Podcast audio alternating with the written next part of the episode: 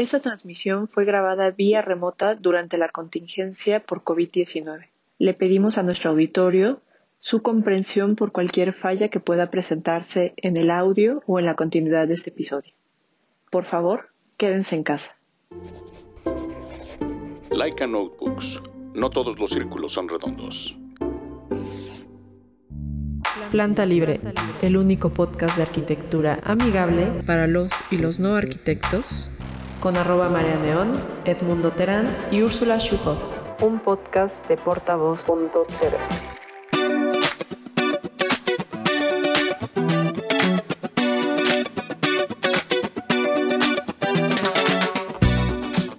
Endurance, por Alfred Lansing.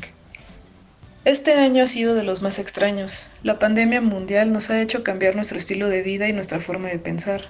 No importa si ha sido para mejor o para peor, eso cada quien lo sabrá. Lo que sí es seguro es que nuestro entorno ha cambiado. Hoy nos sentimos encerrados ante la imposibilidad de hacer todo aquello que antes realizábamos de manera cotidiana. Hace unos meses dábamos por hecho el trabajo, la oficina, el tráfico, el cine, las fiestas y la salud, sin saber que todo iba a cambiar.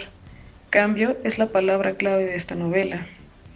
Endurance trata precisamente de eso, de cambios, de cómo en 1915 Sir Ernest Shackleton y su tripulación de 27 hombres quedan atrapados por toneladas de placas de mar congelado en el barco Endurance, con la única certeza de que el barco se hundirá, y entonces no quedaría otra opción más que la de intentar sobrevivir a menos 35 grados centígrados, en una de las regiones más salvajes e inhóspitas del mundo. El relato de Lansing está basado en los diarios de la tripulación del Endurance. No es solamente una narración de la expedición fallida de Sir Shackleton, sino una historia de sobrevivencia y de la naturaleza humana, su capacidad de superación y de la creatividad del hombre de adaptarse ante situaciones extremadamente adversas. Alejados de todos y de todo, rodeados por un paisaje blanco infinito, sin ningún tipo de comodidades, los hombres de esta tripulación intentarán lograr sobrevivir no solo a un clima extremo, sino la monotonía, la desesperación y a su propia soledad.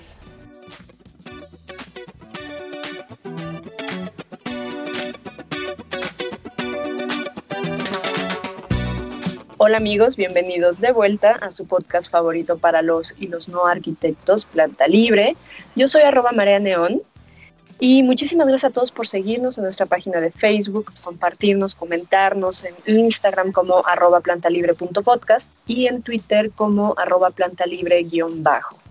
Agradecemos a todos nuestros queridos patrons que mes con mes mantienen este y todos los demás episodios gratuitos para todo el público. Si ustedes quieren apoyar nuestro trabajo, no dejen de suscribirse en patreon.com barra plantalibre. Y bueno, pues el día de hoy estoy muy contenta porque eh, pues traemos un, programazo con, con la genia de Alejandra Lunik, ilustradora argentina, que nos acompaña el día de hoy. Bienvenida. Hola, gracias por la invitación. Y pues bueno, no, no, a veces no sé, estábamos haciendo una pequeña charla antes de iniciar este programa y Alejandra me preguntaba qué es lo que, qué es lo que te gusta de mi trabajo y pues es una lista interminable, ¿no? De, cosas que me ha inspirado y me han acompañado a lo largo de mi vida.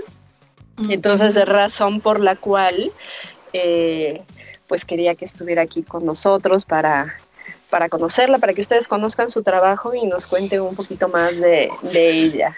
Entonces, pues bueno, primero que nada quisiera que, que tú nos cuentes sobre ti, Alejandra, antes de yo este de yo empezar con la listota enorme. bueno, yo soy dibujante, ilustradora, humorista gráfica desde hace unos años. Em, publico actualmente una viñeta diaria de humor en, un periódico eh, que se llama La Nación, que es un periódico muy importante de Argentina. Em, y y bueno, y llevo trabajando como ilustradora desde hace ya muchos años, desde los 90. Eh, y vivo en Argentina, eso lo dije. Eh, ¿Y qué más puedo decir de mí? No mucho más, que me las paso dibujando e ilustrando cosas todo el tiempo con el lápiz en la mano. ¿Cómo fue que quisiste comenzar a, ilustrar? Em, cuando era chiquita em, leía muchas historietas, libros ilustrados, tenía mucho acceso a eso porque mi papá era librero y porque mi mamá siempre fue muy lectora, entonces eh, a mi hermano y a mí nos, traían todo el tiempo libros y eh, me fascinaban las ilustraciones.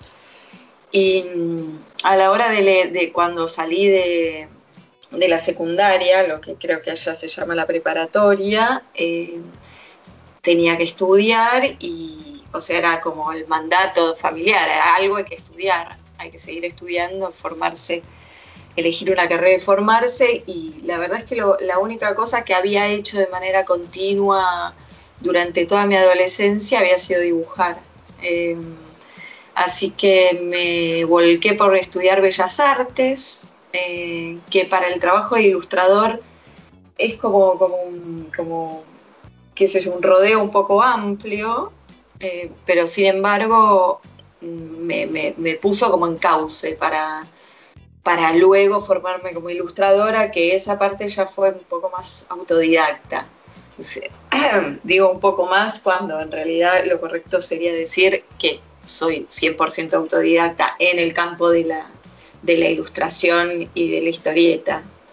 No así en el dibujo, ¿no? En el dibujo tengo, tengo una formación clásica, este, esa que nos imaginamos del salón con todos los alumnos dibujando un modelo desnudo, este, esa es la formación que tuve yo.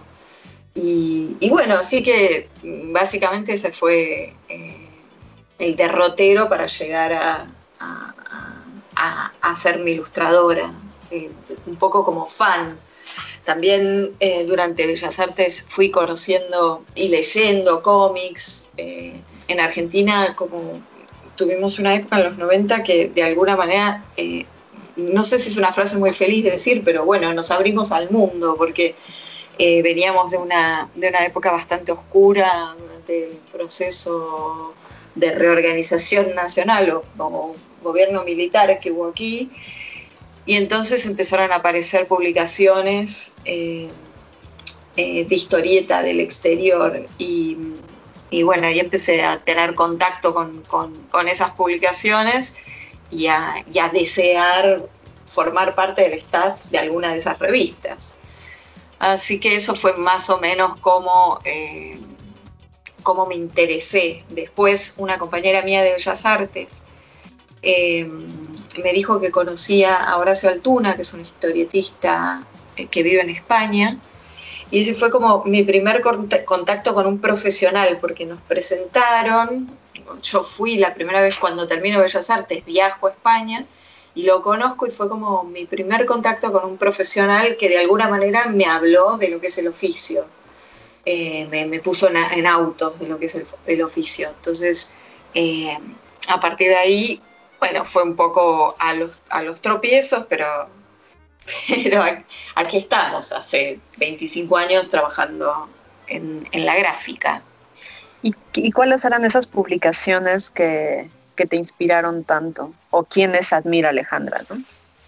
Bueno, fueron cambiando. Las personas que admiro ahora no son las personas que admiraba en ese momento. Eh, fue cambiando. Eh, las publicaciones de ese momento eran historietas japonesas. Eh, Katsuhiro Otomo fue, estaba cuando se me despertó como la fascinación por el cómic eh, fue, digamos, yo consumía cómics eh, franceses, belgas en realidad, los, los, cómics de Tintín, este, y, también, bueno, Asterix, pero bueno, cuando, cuando yo me siento como tentada de de ponerme, de, intentar o, inspirada para, intentar hacer algo en la historieta fue por la historieta de, puntualmente por Akira, de Katsuhiro Otomo. Eh, esa fue una historieta que para mí fue como reveladora con respecto a la narración y a, y al dibujo. Obviamente no llegué ni a, ni a los talones. y después siguieron, siguieron, siguieron múltiples lecturas eh, a lo largo de mi vida. O sea, tengo una gran biblioteca y, me gustaría, por supuesto, tener acceso a más. Pero, pero es la, lista de, de, mis gustos es súper extensa. Está increíble. Sí. Digo, algo que me, que me, que es lo que platicamos hace un momento, que me atrapó de, de, tu trabajo, de tu obra, es la mujer como, como protagonista de las historias, la mujer como, como quien va a decir algo, como quien toma acción y además mujeres muy diversas, que eso es lo que todavía me gusta más. Digo, ahorita que estás, que, mencionaste de la nación y, el segmento de andar a lavar los platos, eh, pues ves de pronto Minerva, que es una señora de, edad mayor, adulta, pero también está Rodete, que es una este, adulta con, joven, ¿no? Por decir así, Manon, que es una niña, ¿no? Entonces, entonces eso, eso me, me gusta tanto porque además de todo, eh, tú lo llevas al campo del humor, del, humor gráfico, en, solamente una viñeta, ¿no? en una imagen, con unos cuantos este, diálogos o a veces solo uno, una reflexión. Eh, pues es un golpe cómico, pero al mismo tiempo em, que dice demasiado de las inquietudes que, tenemos las mujeres. Entonces, em, pues me gustaría saber cómo o por qué es que decidiste centrar tu trabajo en las mujeres y cómo es que, desarrollas esas viñetas. Em, yo creo que es inevitable cuando al principio de nuestra conversación, que no salió porque bueno, nos estábamos presentando, eh, la nombraste a Maitena. A mí, eh, por supuesto, es una persona eh, que quiero mucho y historietas, sus historietas son como súper representativas del, humor gráfico latinoamericano. Eh, sin embargo, en mi búsqueda yo siempre eh, intenté como separarme de, su trabajo, justamente para no, porque es muy fácil, ¿no? Eh, copiar, siempre es cómodo. pero como soy, como siempre elijo los caminos difíciles, siempre intenté eh, ser muy personal, pero en algo que yo me doy cuenta, porque nos siguen relacionando, digamos, me dicen, eh, bueno, me recordás a Maitena, entonces yo me preguntaba, ¿en qué? Eh, ¿En qué? Porque el dibujo no se parece, la paleta no se parece, la temática no se, no se parece, porque las dos temáticas son contemporáneas, pero son de... de, tintes distintos, ¿no? Exacto, tintes distintos y épocas distintas. Eh, porque somos generacionalmente, Maitena tiene, eh, no podría ser, sí, podría ser mi mamá. Entonces, eh, ese salto generacional yo creo que se ve, pero respondiendo a la pregunta que yo siempre me hacía, ¿qué es lo que, por qué nos relacionamos? Porque somos mujeres haciendo historietas. ¿Por qué una mujer a la hora de dibujar un personaje no va a elegir a otra mujer? Sería una extrapolación de, la percepción de, una misma, muy rara, porque claro, si yo, me, si yo me, autopercibo mujer y soy mujer, eh, y cómo voy a intentar, no se me ocurriría o me resultaría muy difícil cambiar la voz a la voz de un hombre, de un personaje masculino. Entonces, como una habla de lo que sabe y a través de lo que sabe, qué sé yo, es, lo más lógico es poner mujeres a, de alguna manera, representarme en las tiras. Eh, y estoy segura de que a Maitena le debe haber pasado lo mismo. Lo que nos pasa, sí es verdad que ahora hay muchas más. ¡Ay! Perdón. Sale. Estoy justo debajo del aire acondicionado. Afuera hay como 35 grados. Em, pero bueno, Eh, a la, eh, me perdí, perdón, es que el estornudo me sacó. No, que sería imposible representar algo a través de la mirada de un hombre siendo tú una, ilustradora. Exacto, y además que lo que resulta raro eh, por ahí es sí encontrar una mujer produciendo tanto material este, en, alrededor, todos los, digamos, todos los, los, los, que me nombrabas como que te gustaban, bueno, eran todos varones.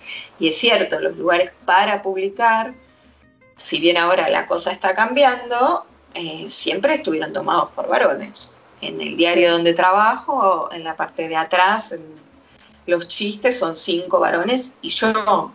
Y, creo que yo logré entrar en, en este diario a trabajar justamente porque se dieron cuenta no, tenemos ni a una sola mujer trabajando en, la contratapa del diario.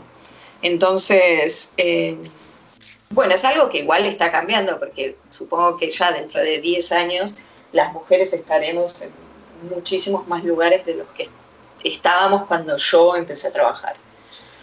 Este, así que bueno, y es, es curioso porque, por ejemplo, una ilustradora mexicana que que además también es muy talentosa, Diana Peredo, eh, que trabaja con el equipo de Pictoline. Ajá, sí, que me sonaba de algo. Sí, sí, ella es este, fabulosa. Pero, por ejemplo, siento que lo que ilustra o sus motivaciones son otras. ¿no? Eh, representa como más historias. Eh, no sé, como que la razón por la que hace rato te decía, bueno, me recuerdas a Maitena, creo que tenía mucho que ver con el, fondo, ¿no? O sea, eh, mm. como la reflexión que hacen de la cotidianidad de la, de la psique femenina en, ámbitos completamente distintos, ¿no? Porque creo que en el caso de Maitena, a mi percepción, pues es una cuestión más social de la mujer en la sociedad y, entre amigas y demás. y en tu caso creo que es chistoso porque va un poco como a la reflexión personal. De, sí, yo creo que ahí se ve, mira, eh, de, un detalle de, eh, para tener en cuenta, eh, yo estoy en el espacio que tenía Maitena hace 20 años, en el mismo periódico. Entonces hay algo de como que compartimos con ella el formato este es el mismo formato, una viñeta cuadrada, que ya, creo que ya la de ella era más cuadrada, la mía más rectangular. Pero hay algo como de la cotidianidad que te exige, porque estás haciendo, estás entregando una viñeta a diario. Entonces, justamente la vida diaria eh, va y toma todo esto, este, cada, cada de las, una de las ideas, porque imagínate, te tenés que sentar todos los días a que se te ocurra algo. Y por supuesto, echas mano de la realidad este, más inmediata. Y, lo que, y lo que decías de esta cosa, que yo tengo como una mirada más personal, yo creo que soy una persona menos social, o sea, soy una persona poco sociable, entonces mis reflexiones son siempre desde un lugar ya no de la observación de las personas, sino de una observación de mí misma observando a las personas. este, Como que la, complico un poco más. Pero eso tiene más que ver con mi personalidad, con, con las personalidades que, que con otra cosa. Este, sí. Pero, que bueno. al final, pues el, el, trabajo se distingue cuando le imprimes algo personal. sí, absolutamente.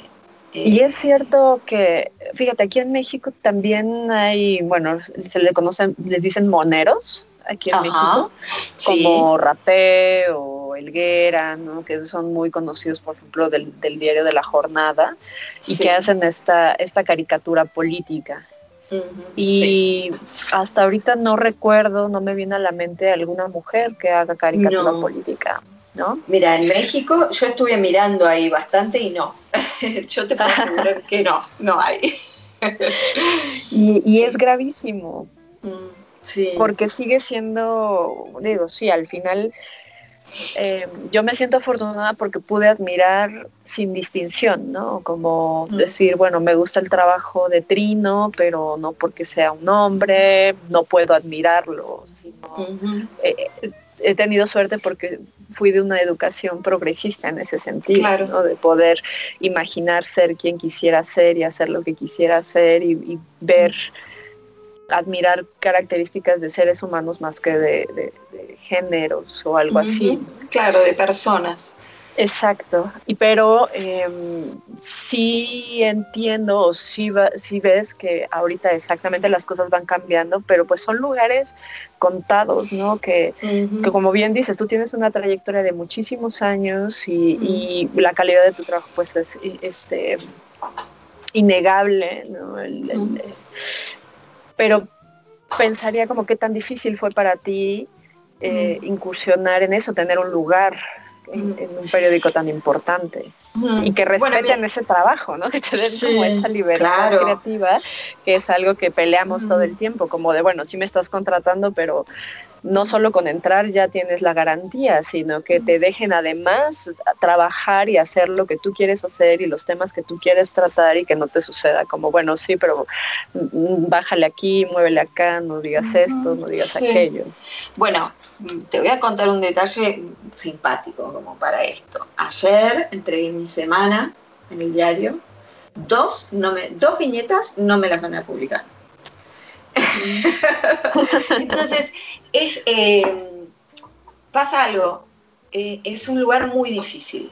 Hay varias cosas. Me parece que tu pregunta hay dos partes. Una, si fue difícil hacerme de un lugar y la carrera como dibujante, como eh, que efectivamente estoy segura de que para los varones es más sencillo. Y ha sido más sencillo. para mí fue muy difícil y la segunda cosa es acerca de esa libertad. Yo creo que hablaría muchísimo más de política, eh, si fuese por mí en las viñetas, en mis viñetas. Pero hay algo editorial, el, diario donde trabajo es un diario eh, conservador, y hay algo como de mujer, quédate en tu lugar. Eh, entonces, en general, las viñetas políticas eh, eh, tengo que hacerle como un, como un, tengo que camuflarlas de tal manera, casi eh, para que no se noten de que son políticas. Hay algo como de, pretender que yo hable de cosas de mujeres y el mundo femenino y no sé qué, y el mundo femenino también es el mundo político, por supuesto. Exacto. y entonces hay una pelea, hay una pelea interna que se da en mí cada vez que tengo que hacer una viñeta este, no es una pelea, sino un, cierto esfuerzo de teñir de cosa amable lo que quiero decir y rezar porque mi editor me lo publique, eh, a ver si tengo la suerte. Y creo que tengo la sospecha de que para mis compañeros no debe ser así. No lo sé, no se los pregunté, así que no lo voy a afirmar. Bueno, también es el, es el precio que, no, que, una paga por, tratar de meterse en temas eh, eh, que son un poco escabrosos y, intentar poner una opinión. Pero, pero bueno, eh, es, una, es una cosa, es, una, es un trabajo bastante, es muy placentero y está, es muy agradable que saber que, uno, que una como, como como creativa se le da, se le permite tener un espacio en un lugar que ve tanta gente. Eso es algo que para ya de por sí es un lugar de privilegio enorme. Eh, que, trato de, como de, honrar, de honrar todos los días con mi trabajo. Y también es un lugar que no es nada sencillo. Como que tengo muchas frustraciones y muchas y mucho no saber para dónde ir, y mucho miedo que eso se note. Eh, además. claro, además, y que además esté lindo el dibujo y que esté bien dibujado y que además la paleta de color funcione y que además imprima bien, cosa que nunca pasa en el papel, porque no sé por qué extraña razón salen fuera de registro completamente. Y ahí, bueno, las redes vienen como un poco a, a consolarme. Este, entonces, eh, es un lugar que está buenísimo y es un lugar difícil de llevar. A largo plazo. A largo plazo y de mucho oficio. Eh, creo que eso, que también el hecho de que antes, eh, hace 20 años existían las redacciones, y en las redacciones, bueno, uno tenía al lado dibujando otro dibujante. Entonces, bueno, en la interacción con ese otro dibujante uno aprendía. Sin embargo, ahora eso ya no existe y existe como una especie de eh, sí, de vidriera, donde vemos a nuestros colegas, con algunos eh, se interactúa, con otros no, depende cuán tímida seas.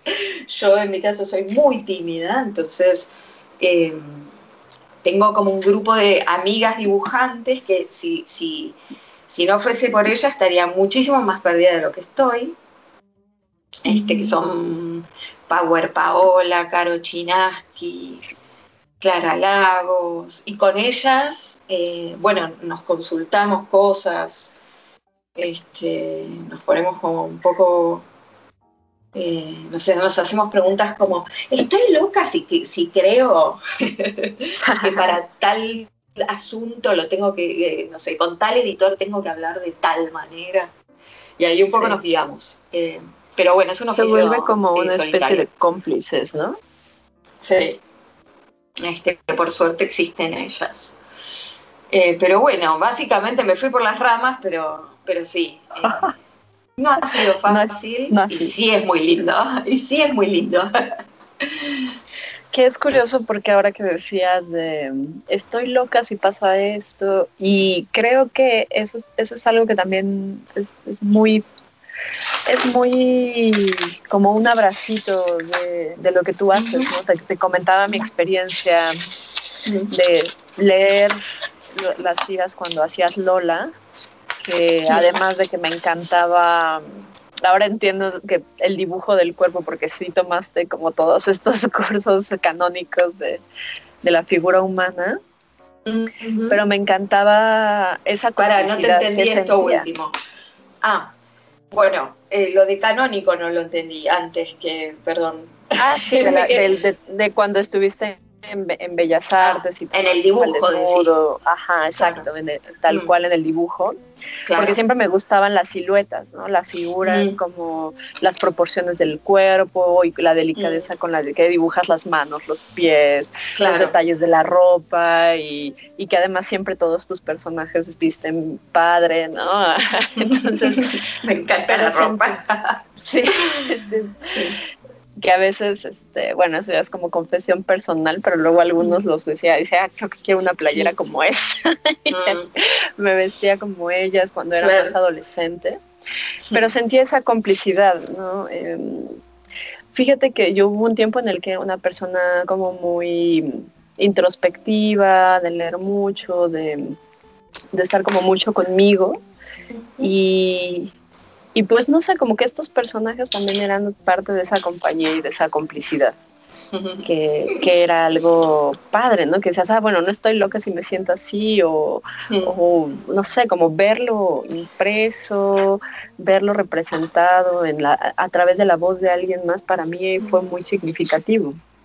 Está bueno porque viste que muchas veces eh, pasa, me encanta lo que dijiste, eh, primero porque, porque me es, una sorpresa súper grata y porque justamente lo que yo busco es conectar.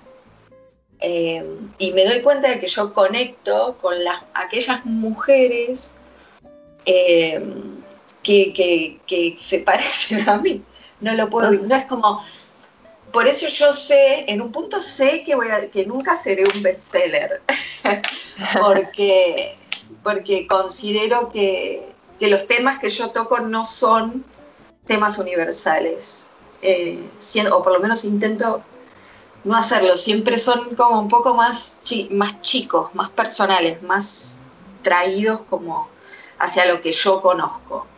¿Qué es lo que me sale? No es algo que esté premeditado ni nada por el estilo, es lo que, lo que me sale. Entonces cuando, viste, hay una cosa como de, de que está tan en, están tan en cuestión los sentimientos femeninos, estamos tan, existe un prejuicio tan grande o existió y está dejando de existir un prejuicio tan grande sobre las mujeres, que somos locas, que somos, eh, que somos eh, desequilibradas, que somos egoístas, que somos frívolas. entre nosotras, que somos frívolas. Eh, que mi intención es como no, no, no voy a comulgar con eso, yo no comulgo con eso, no es verdad. Este, y, y sí comulgo con un montón de otras cosas. con lo que me identifica a mí. Entonces yo hablo mucho de, de, mí en mis viñetas. este, y, entonces cuando me contás que, te identifica, yo digo, sí, dame un abrazo. porque sé que si esto te identifica, eh, es porque de alguna manera sos parecida a mí. Y lo que me pasa y me frustra mucho en las redes sociales es cuando toco un tema, que es un tema que toca a muchas personas, desde un lugar muy personal desde donde lo hago, eh, cuando alguien no lo entiende o cuando alguien lo interpreta, me ofende de una manera que no te lo puedo explicar. es como profundamente me ofende.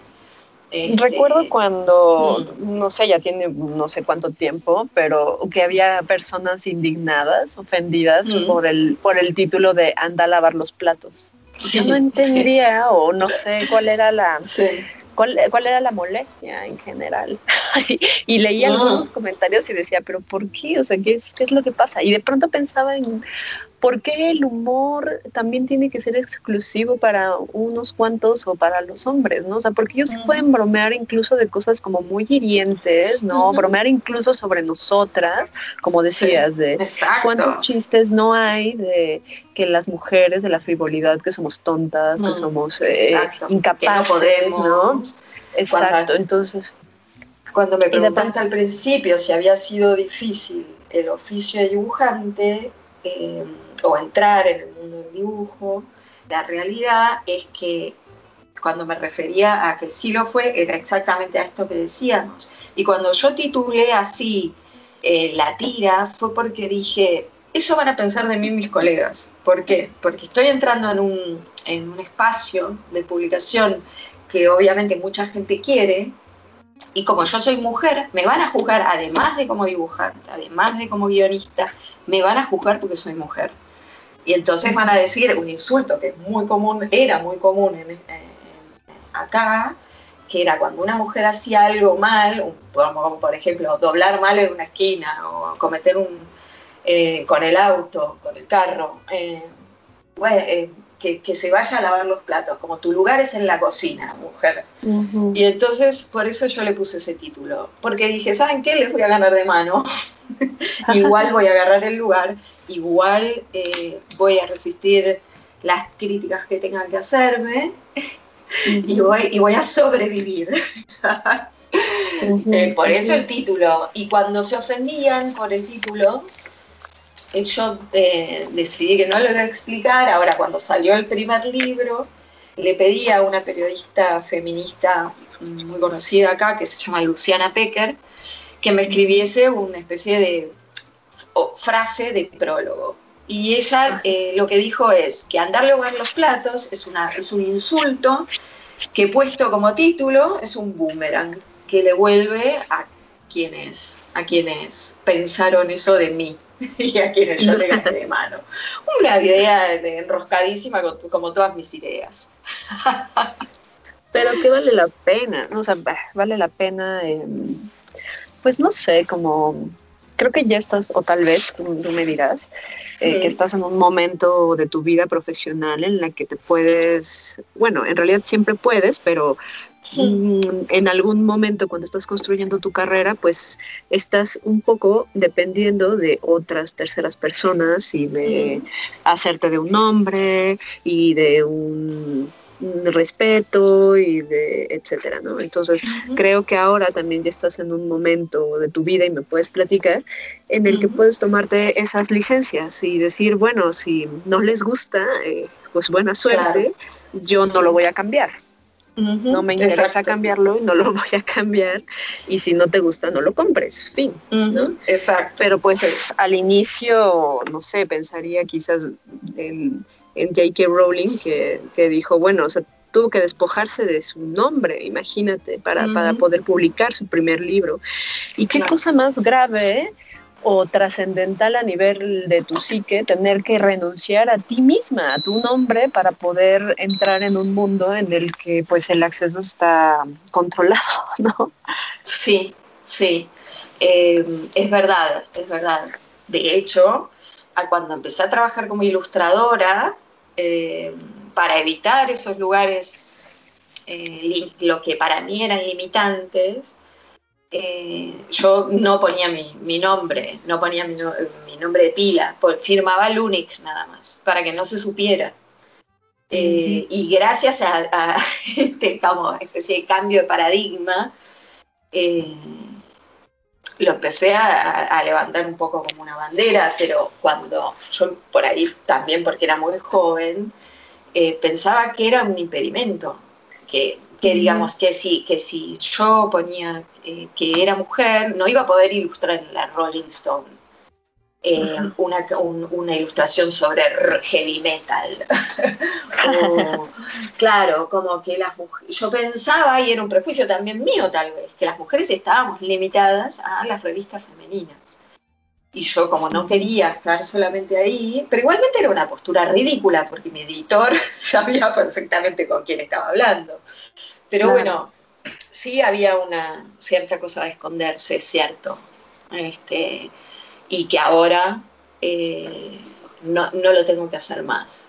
Em, y, es un poco por el cambio de tiempo y también es un poco porque después de tanto tiempo de trabajar, como, como que, eh, nada, uno se va, una se va cansando también de tener que ponerse límites, como yo siempre digo, eh, yo ya pagué mi derecho de piso, o sea, ya lo pagué, basta. A no ser que, a no ser que, no sé, que me vaya a trabajar a Pixar, este, creo que mi trabajo, creo que, eso, que ya pagué mi derecho de, piso y puedo darme el gusto de decir, si no te gusta, pues andate a otro lado. Porque aparte me di cuenta de que eso, es que la, muchas veces las opiniones pueden ser devastadoras a nivel psicológico eh, y, para nada relevantes en el plano de la realidad. Entonces, bueno, este, me di cuenta de que hay, digamos, que hay que ver las cosas en contexto también. Y las redes sociales, eh, nada, eh, un poco nos, nos alienan de ese contexto, nos hacen creer que, una que la realidad es esa y la realidad no es esa, la que ocurre este, en, las redes sociales. Pero bueno, me fui ¿Cómo has manejado eso? No, no, es perfecto. Este, las redes sociales también es otro tema. Eh, no sé, últimamente traigo rondando la cabeza una y otra y otra vez, porque bueno, em, el truco está en la cantidad de sobreinteracción que hay, ¿no? Ahora, eh, haces algo y de inmediato tienes una reacción y a veces pues están polarizadas o a veces hay gente que simplemente está enojada consigo misma y que, quiere fastidiar a los demás solo por que creen que quien está del otro lado es una máquina y no una persona. Entonces, em, ¿cómo vives esa parte tú con respecto a tu trabajo? Porque por lo que entiendo, y me corrige si estoy mal, em, pues pasaste como de, de, representar tu trabajo de manera tangible, ¿no? Como el diario impresos en revistas, porque has hecho además de, viñetas, pues has hecho ilustraciones editoriales. Em, ahora también pensar en hacer contenido, no sé si lo haces expresamente para las redes sociales y ampliar como el público. Mm.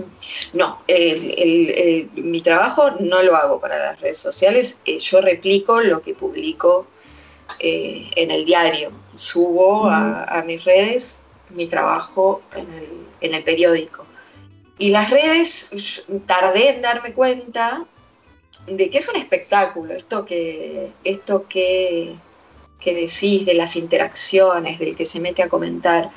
Hay mucha gente que está buscando, como, como cuando chocan dos carros en, la calle y, y, la gente se, pone, se queda a mirar Em, así son las redes sociales, donde hay escándalo, donde hay pelea, donde hay conflicto, donde hay una postura fuerte, donde hay una opinión, donde hay algo muy bello, bueno, la gente se queda.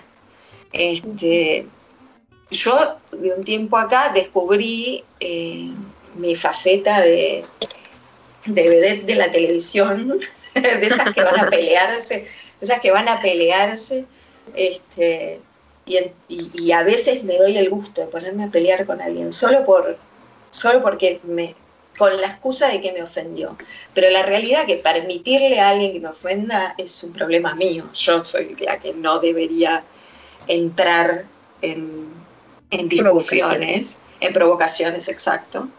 Sin embargo, a veces me lo permito. Entonces yo ahora, en una explicación que me di a mí misma, es como si diera rienda suelta a esta fase de este, exhibicionista y de vedette este, de televisión que va a agarrarse los pelos con alguien.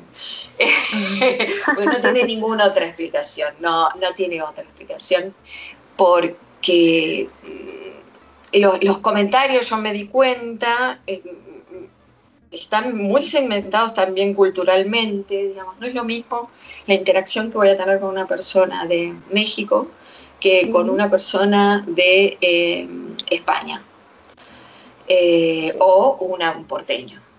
Y porteño refiriéndome a las personas que viven en Buenos Aires y a las personas que viven en otros estados de Argentina.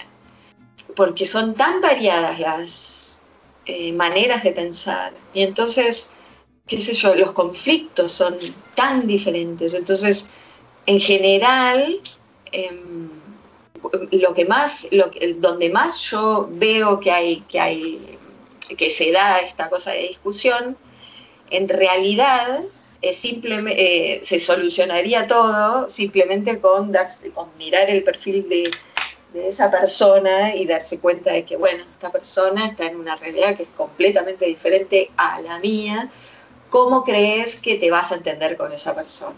¿Y por qué deberías contestarlo y discutir con esa persona? Pues su realidad es completamente diferente y las redes tienen eso que, que bueno, que para mí es, es te, sí pasa que te conectas con gente también, así como te desconectas de algunas personas y te das cuenta de que hay barreras insalvables, te conectas con otras, que bueno, que sí vale la pena, que sí está buenísimo. Eh, y entonces, y eso sí lo rescato de las redes, que se va armando como una comunidad eh, que está muy buena, que, de intercambio en general femenina, porque obviamente sigue existiendo también el, prejuicio este de que, de que, ah, sos mujer, no te leo porque sos mujer. Eh, que eso pasa mucho también. Entonces, la mayoría del público de las redes sociales que consume las viñetas en las redes sociales por afuera del diario son mujeres.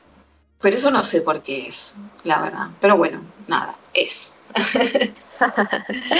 Perfecto, pues bueno, ya casi vamos a, terminar. Entonces, solamente quisiera cerrar con, con que nos des una probadita de qué es lo que te inquieta ahora, hacia dónde quisieras avanzar al futuro. Hace rato decías como, bueno, creo que estoy un poco perdida y quiero que nadie se dé cuenta de eso. y espero que esta, esta pregunta no, de, no hacia una ventana hacia eso. Pero sin que sea algo concreto, es como qué es lo que te, qué es lo que ahora a ti a nivel personal y profesional te mueve hacia, hacia el futuro. Me gustaría, eh, lo que me mueve hacia el futuro es, eh, creo que, me gustaría eh, poner todo junto a mi trabajo, o sea, seguir editando libros es una... Es, es como algo que me parece que va a seguir ocurriendo y creo que cada vez que hago un libro hay un salto mío psicológico este, que me pone en un lugar diferente. Este año publiqué uno en el medio de la pandemia, así que esa sensación estuvo bastante como, como disminuida, pero, pero es una sensación que está buena de logro cumplido. Entonces, eh, publicar un próximo libro sería una de las cosas y después eh, estoy pensando, digo pensando porque estoy, digamos, estoy escribiendo, pero todavía son toda todas notas en una novela gráfica. Eh, que creo que eso es como el paso siguiente que tengo que dar. A mí, digamos, el hecho de sintetizar todas mis imágenes en una sola viñeta este, hace que sienta que necesito espacio para explayarme más, como, como un poco todo lo contrario de lo que hago para, el periódico. Eh, encontrar un lugar de recreo, porque para mí, todo, digamos, todo el tiempo me imagino dibujando, no es que no me imagino diciendo, bueno, no, mi próximo, mi próximo paso es irme de vacaciones a Tailandia. No, si me voy a Tailandia seguramente voy a estar dibujando. Así que bueno, eso sería como mis pasos a seguir. No, perfecto. Pues bueno, Alejandra, muchísimas, muchísimas, muchísimas gracias por aceptar mi invitación. Eh, pronta y la disposición que has tenido y eh, te, te adelanto que, que, mi niña interior está brincando de alegría. bueno, no, gracias a vos por el interés en mi trabajo, que aunque te creas, este, no es algo que una vive naturalmente, es siempre muy lindo y, es un encuentro. Así que gracias a vos también. Y ahora es, eh, pues viene la parte de la de la promoción. Ah, amigos, no, no se quejen por el spam. Em, cuéntanos dónde te pueden seguir para quienes te están conociendo ahorita y dónde pueden comprar el libro. Em, todo, toda la información respecto Muy a esta parte. Eh, en este momento em, eh, pueden seguirme en Instagram, que es Alejandra Lunik. Eh, y em, ahí verán mi trabajo bastante seguido. Y para comprar el libro se compra en eh, www.hoteldelasideas.com. No, hoteldelasideastienda.com. Eh, y ahí se compran, son mis editores y los distribuidores del libro. El libro se llama Anda a lavar, Anda a lavar los platos. Y, bueno, y nada más. ¿Y lo mandan a todos lados? Sí, igual de todas maneras espero ir a México el año que viene y que toda esta pesadilla se termine pronto, así podemos volver a viajar. Ay, sí, sí, sí, ojalá. Cuando vengas, pues nos avisas y ya te damos un, un tour para que, que imagino ya conoces. Sí, increíble. Sí, el año pues pasado y, y, considero que es el mejor eh, país del mundo, les digo, a todos ah, los oyentes. Ah, perfecto. No, pues ya, pues ya, perfecto. Vas a tener muchos nuevos este, fanáticos de tu trabajo como yo. Y pues bueno, estén al pendiente para quienes están, nos escuchan de Argentina, porque nos escuchan por allá. Pues no se pierdan el trabajo de Alejandra en la Nación y también en sus redes. Comenten, compren su libro, apoyen, apoyen a los artistas todos los días para que hagan su trabajo. Y gracias también, digo, luego platicamos, pero tenemos un regalito de parte de nuestros aliados de Laika Notebooks, entonces te lo vamos a hacer llegar hasta allá. hasta el otro Qué buena onda. Perfecto. Buenísimo, buenísima onda. Te pues mando un fuerte abrazo. Yo también, yo soy arroba Mariana Gracias a todos por escucharnos y hasta la próxima. Chao.